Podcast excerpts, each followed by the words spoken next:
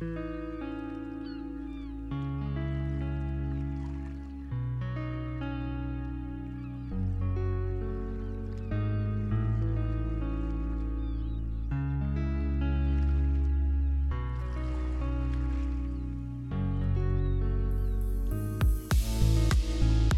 tiempo todo lo cura.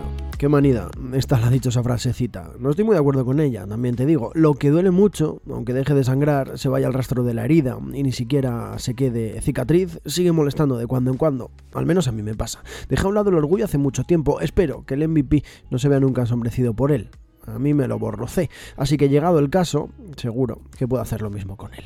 El orgullo es una de esas sensaciones que no te dejan avanzar. Una herida que hiere el orgullo es peligrosa, te nubla, no ver que te frena es aún más peligroso. Puede incluso acabar con la relación más maravillosa que nunca tendrás, esa que te levantó de tus cenizas y te convirtió en lo que hoy eres. Acabar con el recuerdo sí que es doloroso.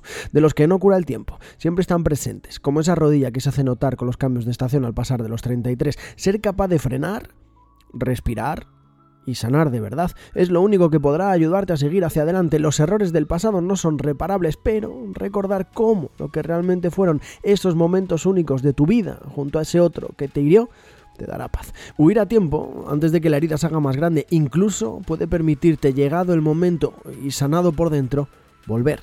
Alguien debería decírselo al cholo, aunque seguro que lo sabe, ya lo vivió antes. Nunca es tarde. Es así que me gusta.